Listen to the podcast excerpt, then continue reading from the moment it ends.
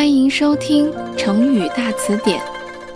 今天我给大家讲的成语故事是“金石为开”。西汉时期有一个著名将领叫李广，他精于骑马射箭，作战非常勇敢，他被称为飞将军。有一次，他去名山南路打猎，忽然发现草丛中蹲伏着一只猛虎。李广急忙弯弓搭箭，全神贯注，用尽力气，一箭射去。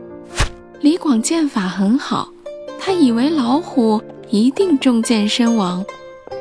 次日天亮，派人前去查看，未料被射中的竟然是一块形状。很像老虎的大石头，不仅箭头深深射入了石头当中，而且箭尾也几乎全部都射入到了石头中。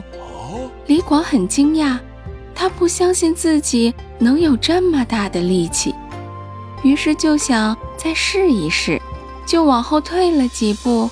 他张弓搭箭，用力向石头射去，可是，一连几箭。都没有射进去，有的箭头破碎，有的箭杆都折断了，而大石头一点也没有受到损伤。